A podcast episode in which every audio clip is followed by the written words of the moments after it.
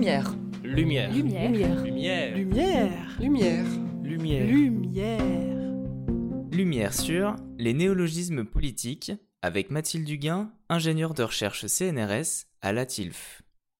Vous n'entendez plus de raffarinade, ne savez pas si l'aéroport a vu le jour et n'avez plus de nouvelles des jupettes. En revanche, pendant cette période électorale, notre vocabulaire s'enrichit, passant de la pécrissitude à la macronie et autres marinades. Pour mieux comprendre ce que sont ces mots, à quoi ils servent, quelle est leur histoire, leur vie, leur mort, je me suis rapprochée de Mathilde Duguin, docteur en sciences du langage.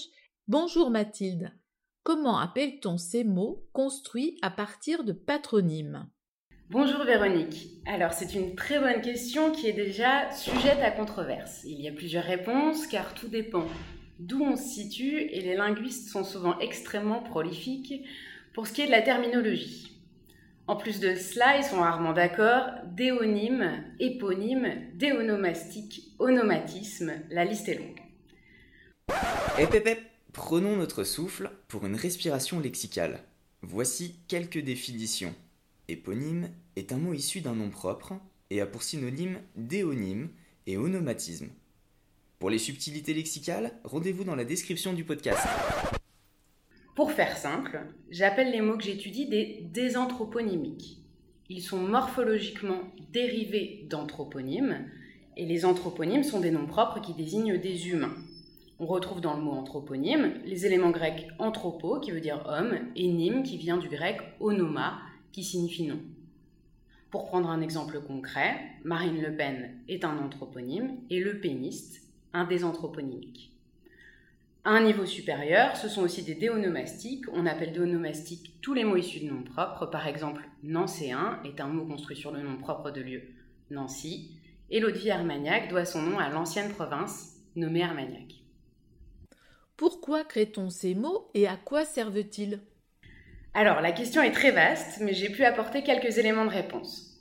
D'abord, ils répondent parfois à un simple besoin dénominatif. On souhaite nommer la politique d'Emmanuel Macron, la construction en isme le permet, le macronisme sera la politique ou l'idéologie propre à Emmanuel Macron, tout comme le stalinisme est l'idéologie attachée à Staline.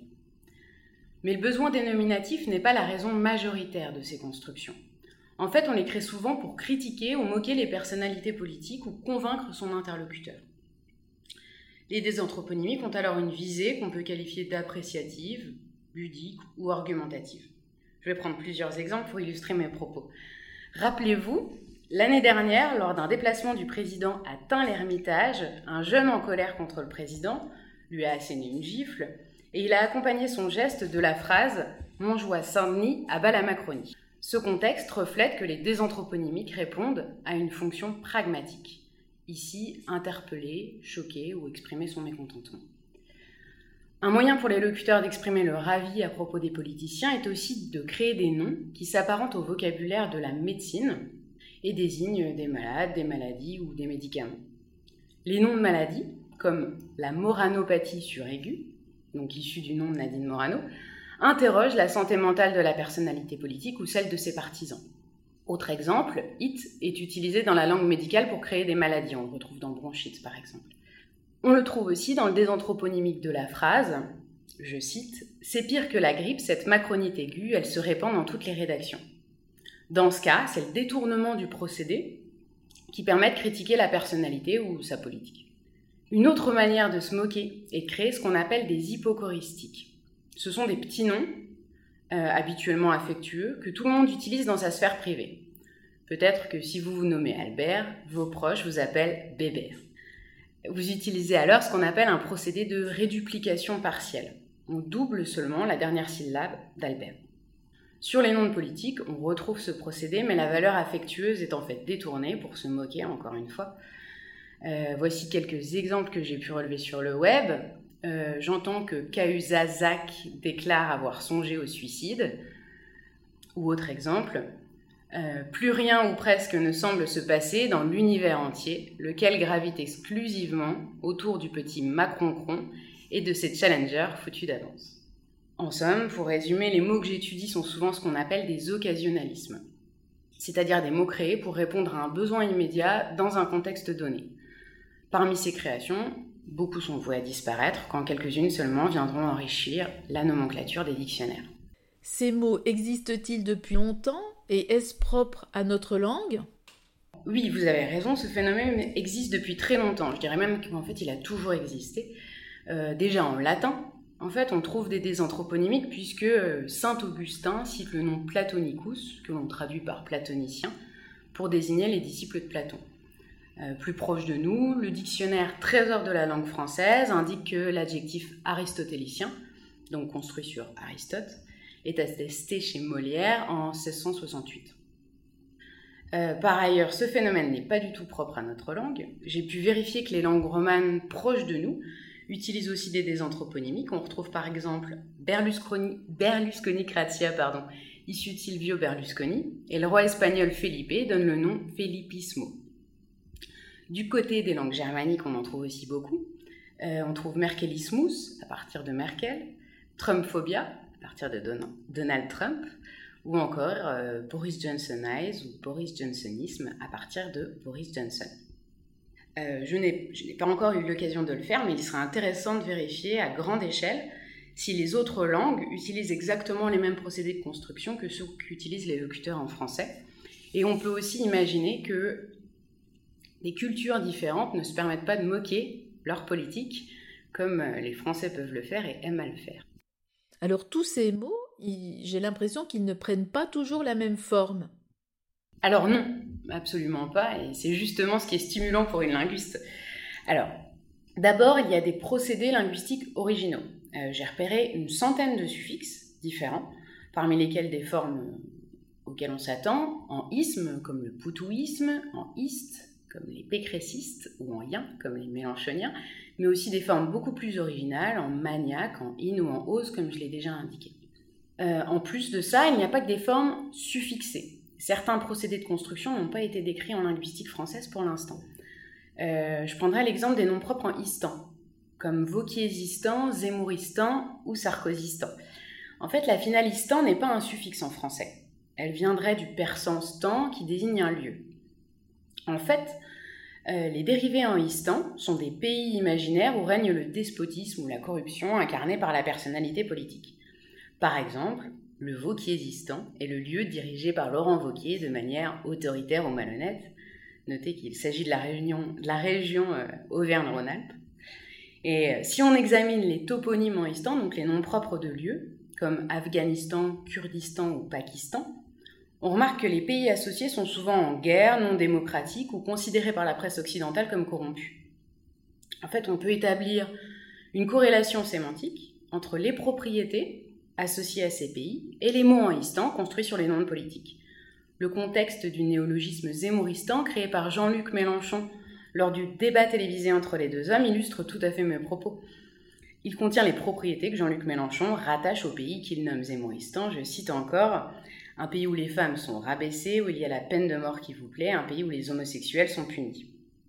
On peut donc faire l'hypothèse que la série des noms de lieux institutionnalisés, donc comme Afghanistan, exerce ce qu'on appelle une pression lexicale pour générer la forme en istan. Il s'agit de ce qu'on appelle en linguistique de la suffixation sécrétive. On sécrète, à proprement parler, hein, un suffixe à partir des toponymes pour ensuite créer des noms de pays imaginaires sur des noms de politiciens. Euh, sans parler des procédés morphologiques à proprement parler, j'ai aussi remarqué que la dénomination choisie pour la construction n'est pas toujours la même. Concrètement, on ne choisit pas toujours le nom de famille, et il est intéressant de se demander pourquoi. Euh, lorsqu'on construit sur Jack Lang, par exemple, on utilise l'anthroponyme au complet, dans Jack Langisme par exemple, et pas seulement le nom de famille. C'est en fait parce que le nom de famille de Jack Lang, donc Lang, est monosyllabique. Il ne permet pas ou pas toujours d'identifier de qui on parle. Les prénoms sont, eux, essentiellement utilisés pour des référents féminins. En fait, les créations lexicales reflètent le sexisme ordinaire qu'on trouve déjà en syntaxe. Hein. Plusieurs études ont déjà montré que lorsqu'on nomme une personnalité politique, on utilise plus souvent le prénom pour les femmes que pour les hommes. Et dans mes données, un prénom féminin va être 7 fois plus utilisé qu'un prénom masculin. Pour illustrer, on préfère construire sur Najat dans Najatocratie plutôt que sur Valo Belkacem, ou on préfère Nadine, utilisé dans Nadinisé à Morano. Quel est l'objectif de votre recherche et de quels outils disposez-vous pour la mener? Alors, mon objectif initial était de décrire ces mots construits sur anthroponyme, tout simplement parce que cela n'a jamais été entrepris de façon exhaustive. Euh, comme vous, au départ, je me suis demandé pourquoi crée-t-on des mots sur des anthroponymes, quels sont les éléments linguistiques, mais aussi référentiels ou sociétaux, qui vont influencer les locuteurs, et est-ce que toutes les personnalités politiques sont sujettes aux mêmes créations, et sinon pourquoi? En réalité, euh, ce sujet de recherche a aussi soulevé des questions beaucoup plus fondamentales en linguistique, par exemple, euh, où situer les frontières définitoires entre les catégories syntaxiques? Concrètement, est-ce que les locuteurs vont créer les mêmes mots sur des noms propres que ceux qu'ils créent sur des noms communs? Euh, pour répondre à toutes ces questions, il a fallu adopter ce qu'on appelle une approche extensive, c'est-à-dire collecter beaucoup de données. Euh, comme je ne disposais pas des outils adaptés pour collecter automatiquement des dérivés de noms de politique sur le web, j'ai initié un partenariat avec une entreprise privée, Data Observer. C'est une entreprise spécialisée dans la veille et nous avons trouvé ensemble plus de 55 000 contextes de 6500 mots différents construits sur 90 noms de personnalités politiques. Nous avons enregistré l'ensemble de ces données dans un corpus qui s'appelle Monopoly, qui est l'acronyme pour mots construits sur noms propres de personnalités politiques.